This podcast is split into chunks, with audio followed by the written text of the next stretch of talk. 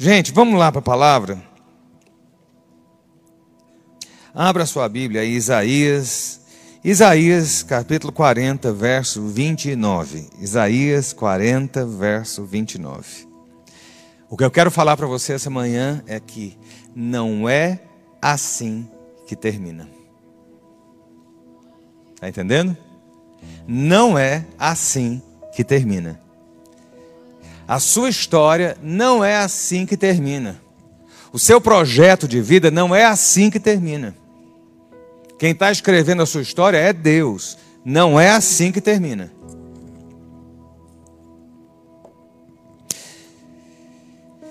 Isaías capítulo 40, verso 29 diz assim: Ele fortalece o cansado e multiplica as forças ao que não tem nenhum vigor. Fortalece o, fortalece o cansado e multiplica forças ao que não tem nenhum vigor. Deixa eu te lembrar uma coisa. Eu já falei isso de outra forma, eu vou falar agora. Todos nós temos um limite.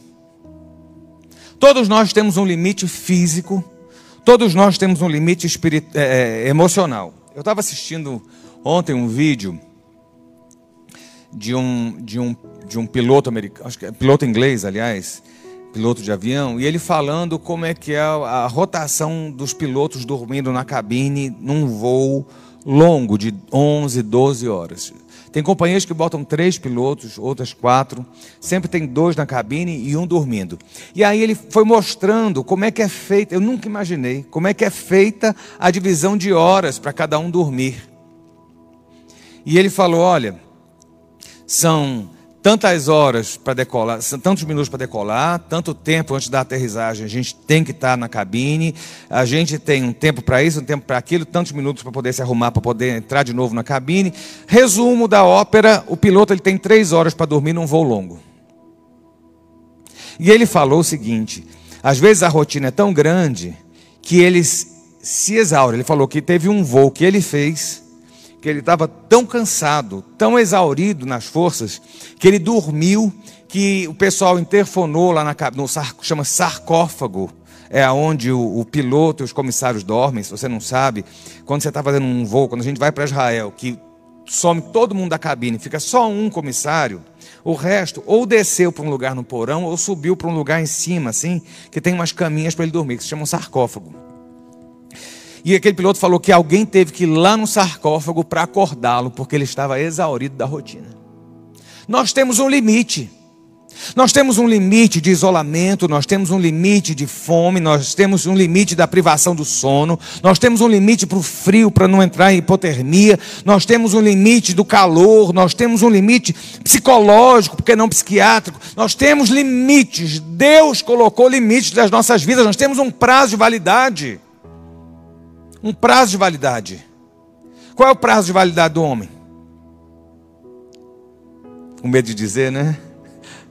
Vai que você fala e assim, já cheguei, já venci o prazo, né? A Bíblia fala que a gente tem, é, que, o homem vai até os 70 anos. Alguns, pelo seu esforço, pelo seu vigor, chegam aos 80. Mas o melhor que lhes resta é Câncer enfado. Mas eu não estou dizendo desse limite. Qual é o limite? Porque senão o pessoal fala assim, nossa, já, já passei do limite, né? Tô, então estou chegando já no limite da minha validade. Não. Deus colocou o limite da vida do homem em quantos anos? 120. Quem chega a 80 dá para ver mais 40. Como eu não sei, mas dá. A gente tem limite. Nós temos limites. E a gente precisa lembrar que a gente tem esses limites. Né? A gente tem um limite, olha só, uma criança ela tem um limite de aprendizado ali do tempo. Não adianta você dar, dar, entupir de matéria, forçar, forçar, forçar. Chega uma hora que gruda as placas, que cola, que o negócio não funciona e que não vai mais, não aprende mais nada. Você não viu isso? Você está lendo, daqui a pouco você não lê mais. Você está enxergando, mas você não consegue se perceber de mais nada.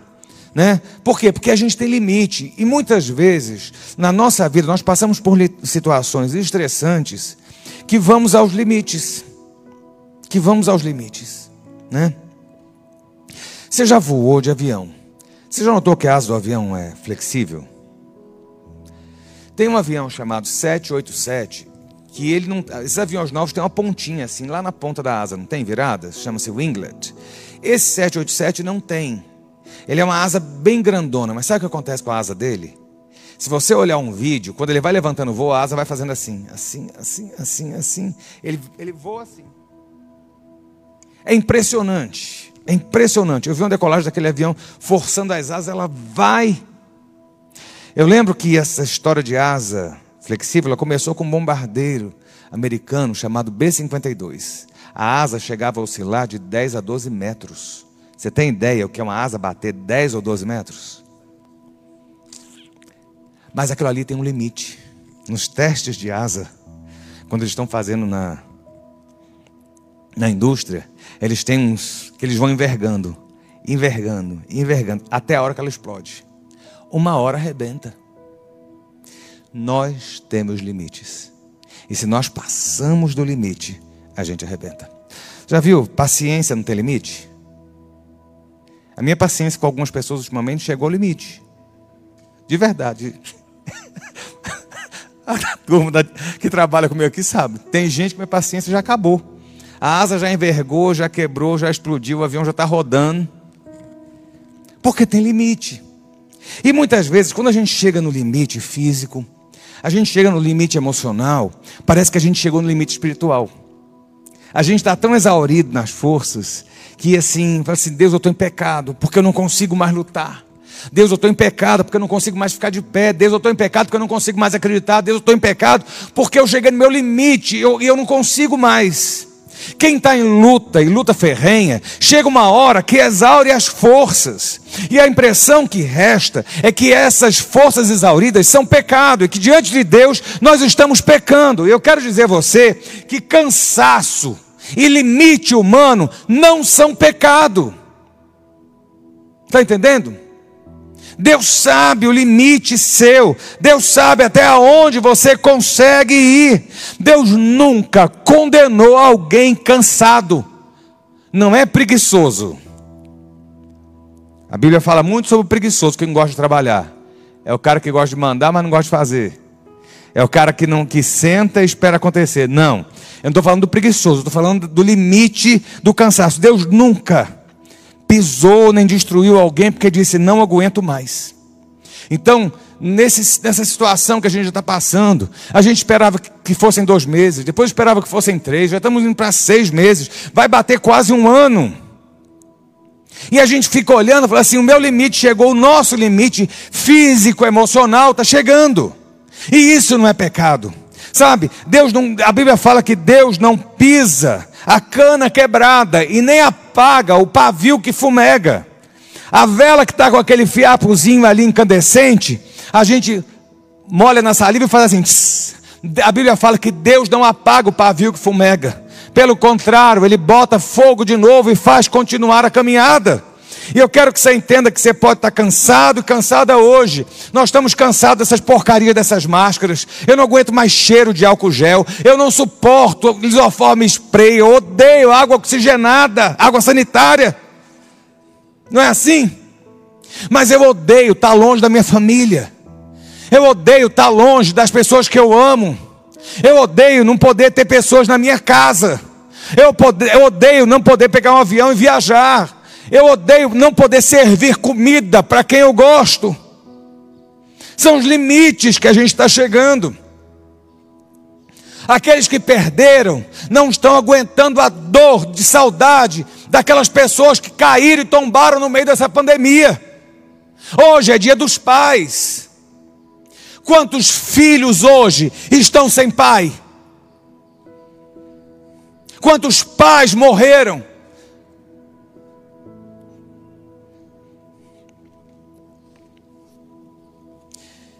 E queridos, a gente tem que entender e se aperceber que nós temos limites.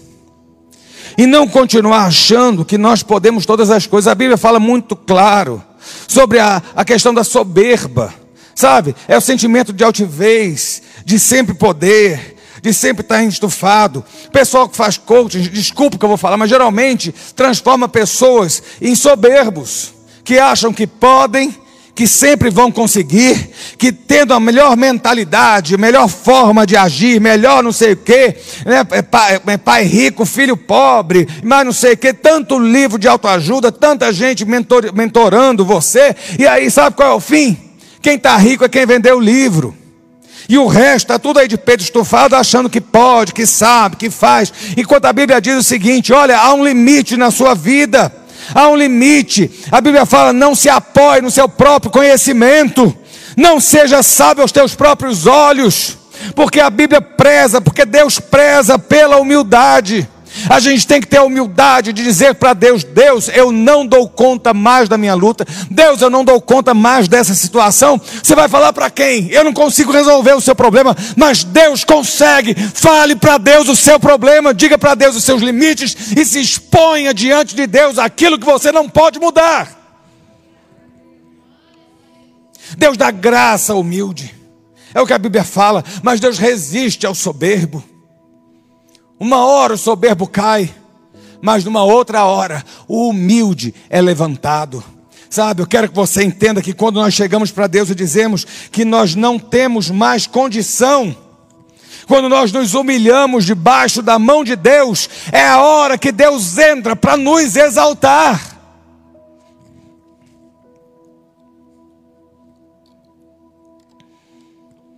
Quando a gente mostra dependência, Dentro da nossa fragilidade, a gente mostra dependência diante de Deus. Esse Deus que nos vê e que nos formou, estende a mão e muda a nossa sorte. Você crê nisso? Porque eu creio, eu creio. Deus não abandona. A Bíblia fala lá em Salmo 94, 14: Deus não abandona nem desampara o seu povo. Você é povo de Deus? Eu sou. Eu sei que você é. Bíblia, mas por que nós estamos passando por essa luta? Vem cá. O povo de Deus passou 400 anos no Egito. Mas Deus não abandonou, ouviu o clamor e os arrancou. O povo de Deus foi humilhado, foi perseguido. Tiveram lutas, mas Deus entrou nas lutas e os socorreu. Queridos, você está aqui é porque nos momentos das suas dores, das suas lutas, das suas provas, dos seus limites, Deus entrou com um poder ilimitado dele na sua vida. Por isso que você conseguiu caminhar até aqui. A gente às vezes não entende, mas é assim que vai funcionando, né? Deus não abandona, não abandona nem desampara. Deus não abandona quando nós nos desiludimos. O que é desiludir? O que é desilusão? Uma desilusão amorosa o que é uma desilusão amorosa? Você, tem filho adolescente, filho jovem, e morre porque o filho sofreu uma desilusão. Arthur, você tem que ter uma desilusão amorosa, meu filho. Levar um toco na vida. Sua mãe não quer nunca. Quem nunca chorou por amor? Desilusão. Jesus vai lhe dar uma mulher boa. Você vai achar o favor do Senhor na sua vida. E ainda vou fazer esse casamento, você cheio de filhos sua mãe cheia de neto. Tá bom agora?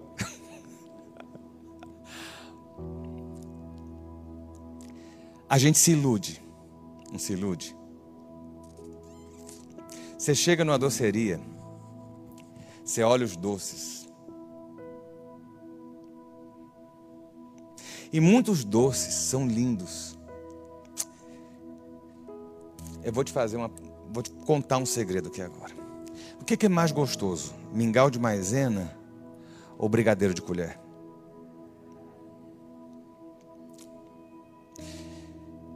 O brigadeiro, porque vai leite condensado. Então, o creme de pastelaria que o brasileiro faz é com leite condensado. Mas o creme de, de confeiteiro que o francês faz é com amido, maisena. O que é, que é mais gostoso? O brasileiro. Você vai na confeitaria francesa, tem doces maravilhosos, não é? Você compra aquele doce que custa uma fortuna, aquela bomba recheada com mingau. Aí você vai comer e quando come, fala assim: nossa, podia ser doce de leite. Não podia. Podia ser leite condensado, não podia. Podia ser brigadeiro, mas não. É mingau. Você fica desiludido. Porque você esperava algo e aquele algo não era o que você esperava. A sua realidade que você achava que fosse foi mera ilusão. Você se iludiu e você se desiludiu. Caiu a ficha. Muitas vezes a gente se cansa. Deus não abandona quando a gente fica desiludido. Sabe o negócio que ia fazer? Parecia que ia dar tudo certo e não deu. Sabe, Deus não, Deus não é perverso de botar bala na sua boca e arrancar. Deus está cuidando de você. Sabe aquela pessoa que entrou na sua vida e você achou que era a resposta do céu? E você descobriu que aquela pessoa é um.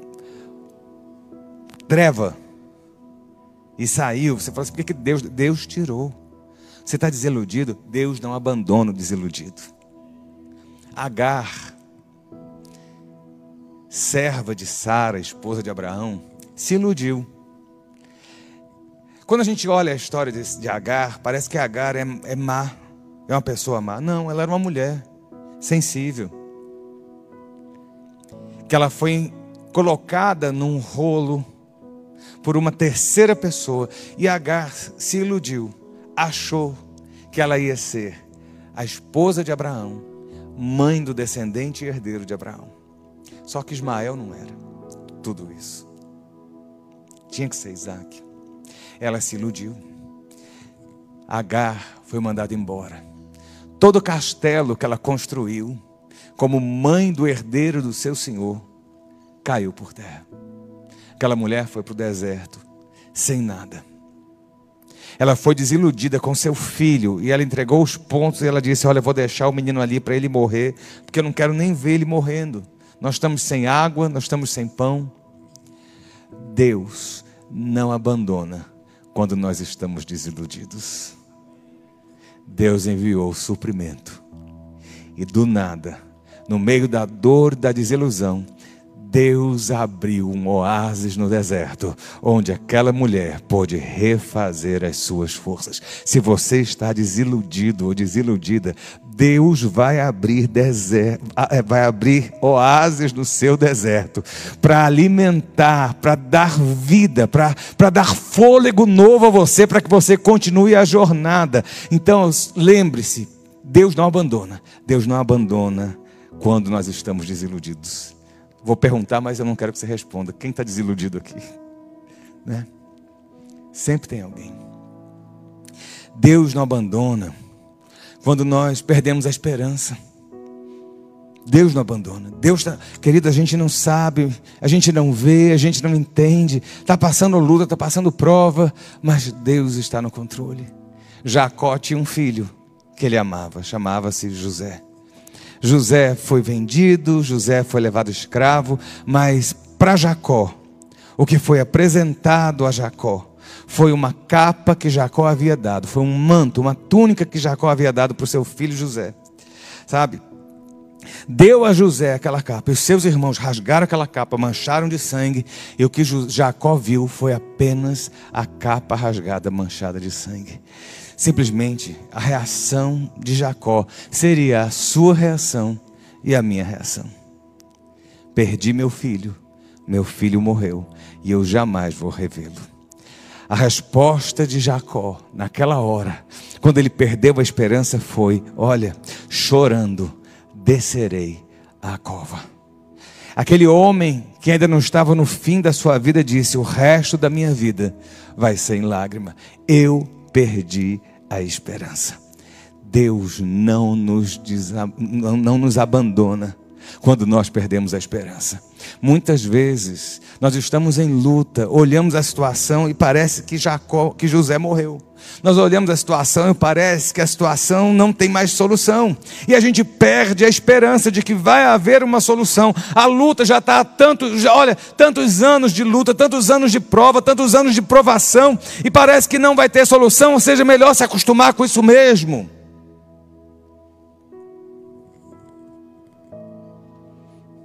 Deus não abandona quando a gente perde a esperança. Sabe por quê? Porque Jesus é a nossa esperança e é Ele quem nos mantém. E no final, a vitória sempre é daquele que espera no Senhor.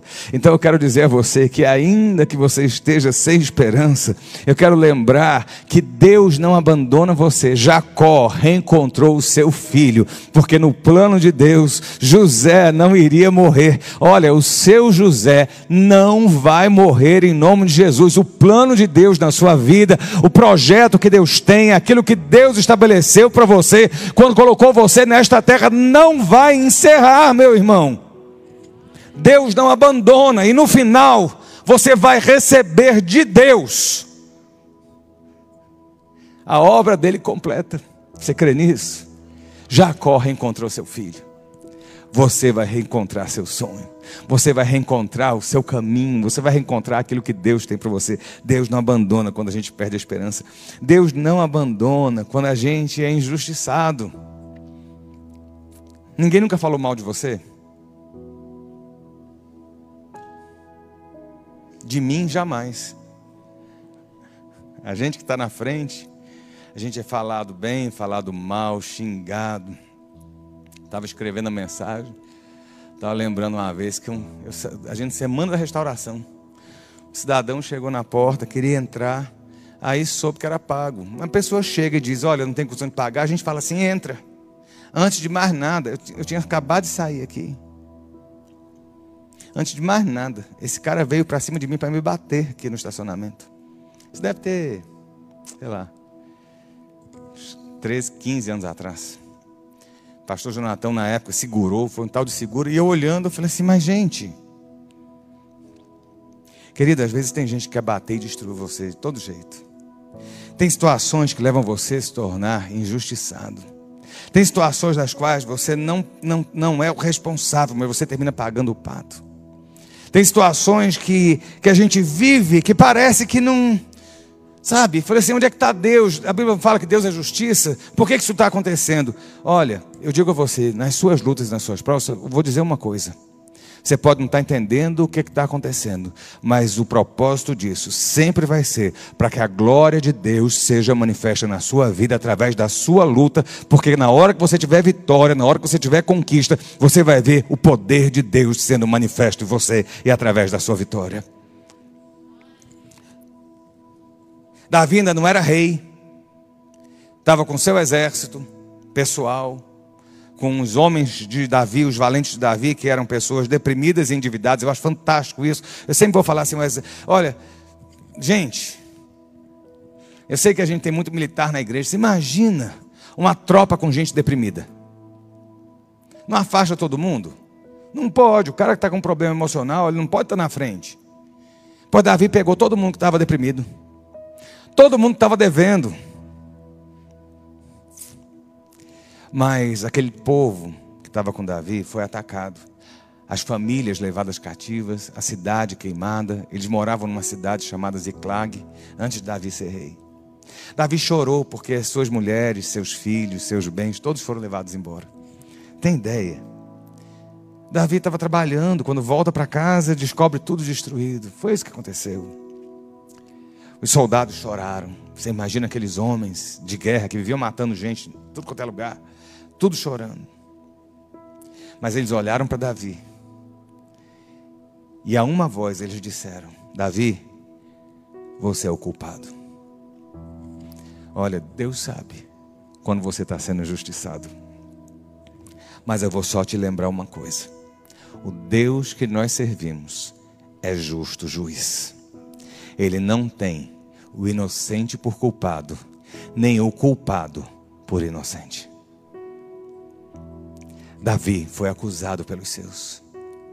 Deus não desampara o injustiçado. A Bíblia fala que Davi se levantou no Senhor, se reanimou no Senhor. Davi se lembrou quem Deus era. E Deus olhou para Davi e mudou a sorte de Davi. E Davi venceu os seus inimigos, recuperou tudo de volta. Sabe por quê? Porque Deus não abandona o injustiçado. Tem alguém injustiçado aqui? Eu quero dizer a você: você não é abandonado de Deus. Deus está com você. Deus está com você. Olha só. Deus não abandona quando a gente desiste. Deus não abandona quando a gente entrega os pontos e fala assim: não dá mais, eu não vou. Esse pastor que está falando aqui hoje tem 20 anos de pastorado. Por mais de uma vez, nos meus primeiros 5, 6 anos, eu cheguei em casa. Eu lembro de uma vez que eu saí da igreja. No meio de uma batalha tão ferrenha. Deixa eu dizer, há 20 anos atrás, a igreja era um ringue de, de briga de galo. O povo disputando poder. E eu cheguei em casa. Eu cheguei em casa. Eu estou dizendo a você que Deus não, não abandona aquele que desiste. Se há um plano de Deus na sua vida, você pode tentar pendurar a chuteira, mas Deus vai te arrancar sem chuteira e vai te botar no campo jogando bola de novo.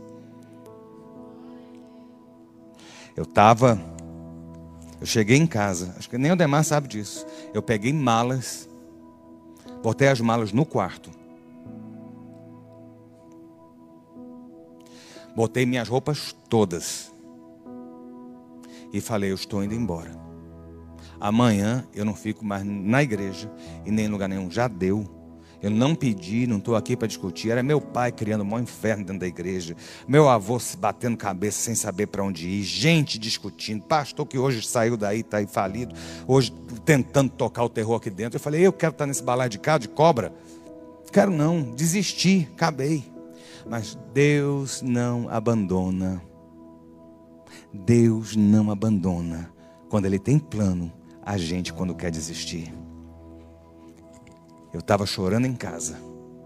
Na época, Viviane não era minha esposa.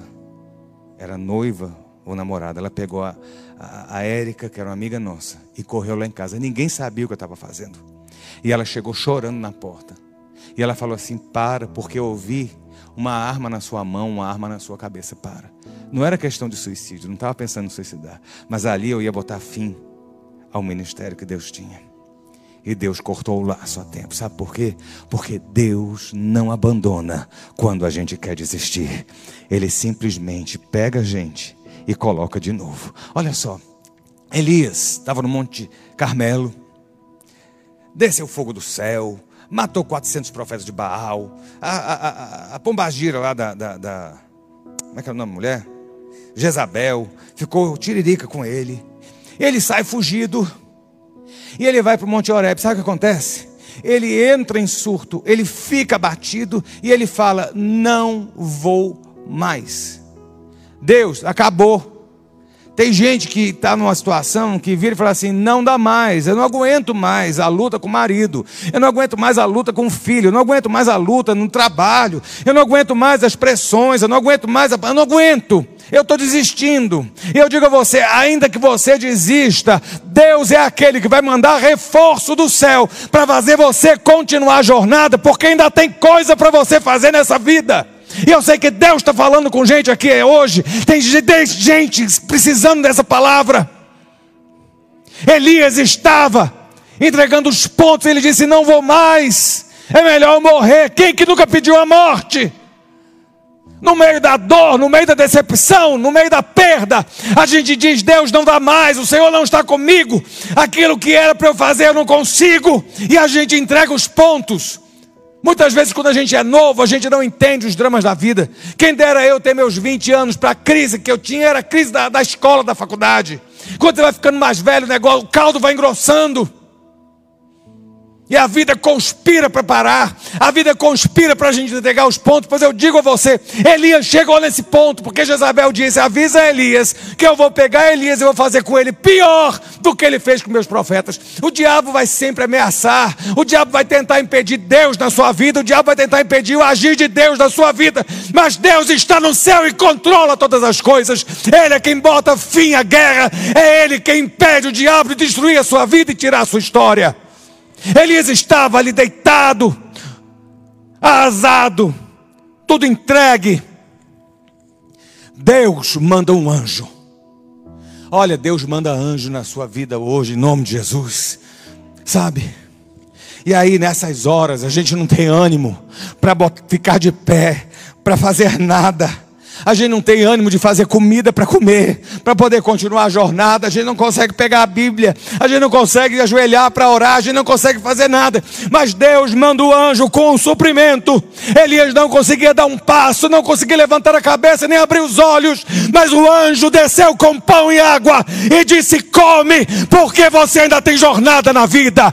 Deus é aquele que sabe que quando a gente não aguenta mais, a gente não tem mais força, Ele prepara da padaria do céu pão da vida e desce para nos alimentar, para que nós possamos continuar a jornada. Que Deus hoje possa entrar com provisão do céu na sua vida, trazendo graça, trazendo misericórdia, soprando na sua vida o Espírito Santo que te alimenta e faz você continuar. Deus não nos desabandona quando nós queremos desistir. Sabe por que, que Deus não nos abandona?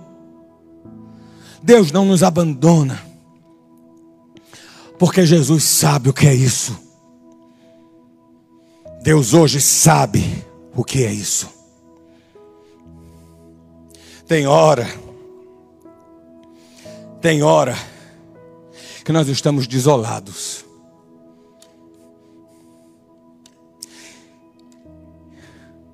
E Deus não abandona os desolados. A Bíblia fala que Jesus estava no Getsemane. Ele estava desolado. Jesus estava desolado. Sabe por quê? Ele contou com os amigos. Ei, presta atenção. Ele contou com os seus amigos. E sabe o que, é que seus amigos fizeram? Deixaram ele sozinho.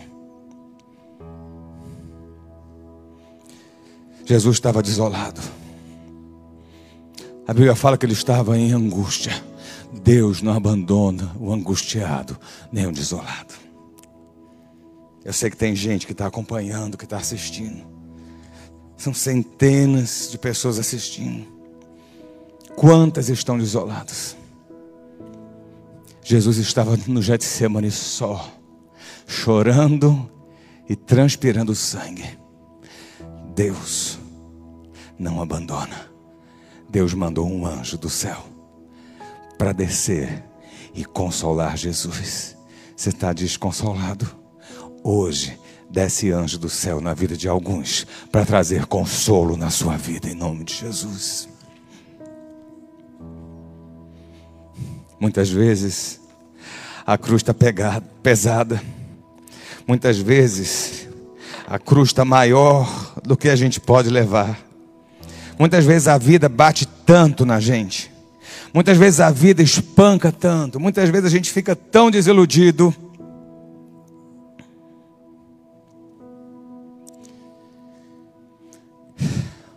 Muitas vezes o mundo desaba. Deus não abandona quando a gente não consegue carregar a cruz. Sabe por quê?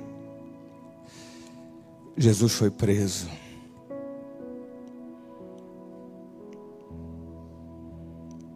Foi abandonado pelos seus, foi chicoteado. Sua fronte foi furada por uma coroa de espinhos. Jesus estava sem forças para carregar a cruz que lhe era destinada. Muitas vezes nessa jornada, a cruz está mais pesada do que a gente imagina. Jesus sabe. Porque a cruz dele foi pesada. Deus sabia. Deus sabia tanto que Jesus não ia conseguir levar aquela cruz ao Calvário, porque ele tinha chegado no limite.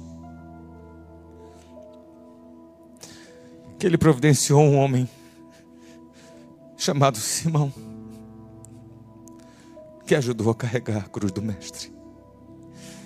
Você pode estar hoje no seu limite. E eu sei que tem pessoas assim, que estão no limite.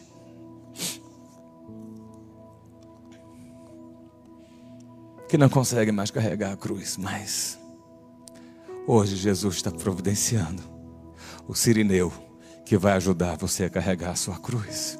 E eu vou te lembrar que depois da cruz tem o jardim da ressurreição. A história não termina na cruz, a história não termina no Calvário, a história termina no túmulo aberto, no túmulo vazio, no Jesus glorificado. A sua história não termina assim, porque Deus não abandona você. E a Bíblia diz que Ele fortalece ao cansado e dá forças àquele que não tem nenhum. Então hoje, no nome de Jesus, você termina esse culto recebendo do céu, recebendo do Pai força sobrenatural na sua vida, para a sua jornada. Não importa se está desiludido, desanimado, querendo entregar os pontos, a cruz está pesada, há um anjo, há um sirineu, há, há reforço do céu na sua vida, para dizer: ainda tem jornada, a sua história não termina assim. E eu quero orar por você, fique de pé, nós vamos orar e colocar nossas vidas diante do altar. A resposta de Deus. Nesses meses. Eu sei que cada um teve seu fardo, mas eu sei que nos meus momentos de choro, que nem minha família via, quantas vezes eu ia para uma varanda e eu olhava para o céu, vendo a igreja fechada, vendo as coisas com dificuldade, e eu falava: Meu Deus, eu não aguento. E eu tinha minhas crises de choro ali quantas horas o meu coração temeu.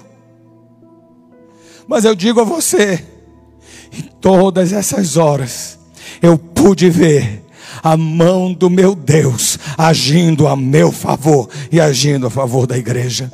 Sabe por quê? Porque quando a gente não aguenta mais, Aí Deus entra com a força sobrenatural, com o poder sobrenatural, com o pão do céu que nos alimenta, com a água que nos sacia a sede. Pai, nessa manhã, nós te agradecemos a oportunidade de estarmos na tua casa.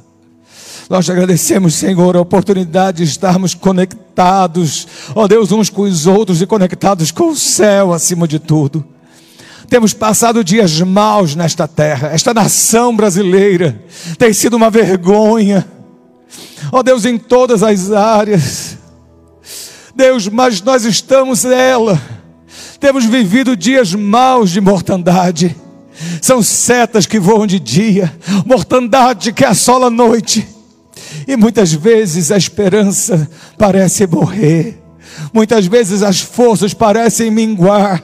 Muitas vezes, ó Deus, nós queremos desistir e encerrar a jornada, mas nesta manhã nós cremos que a tua mão que a tua graça, que o teu poder se aperfeiçoa na nossa fraqueza, e nós nos humilhamos debaixo da potente mão de Deus e pedimos, Deus, opera onde nós não podemos, age onde nós não podemos, Deus, nós colocamos, Senhor, o nosso fardo diante de Ti, porque tem sido pesado, mas cremos que a Tua mão é quem nos faz caminhar, cremos que o Teu poder é que nos faz seguir a jornada, cremos que o Teu anjo está ao nosso redor, nos guardando, e cremos cremos que há provisão do céu sobre as nossas vidas. Deus, fortalece a tua igreja e fortalece o teu povo. Senhor, abençoa os teus filhos que estão presentes, os teus filhos que estão longe, assistindo nas suas casas, aqueles que vão assistir depois, aqueles que vão na televisão. Deus, alcança nessa hora, ó oh Deus, com provisão e providência, e faz aquilo que nós não podemos fazer. Nós dependemos e declaramos nessa manhã a dependência no Senhor e cremos que o Senhor dá força àquele que está cansado. E o Senhor é aquele que nos fortalece nessa manhã, no nome de Jesus.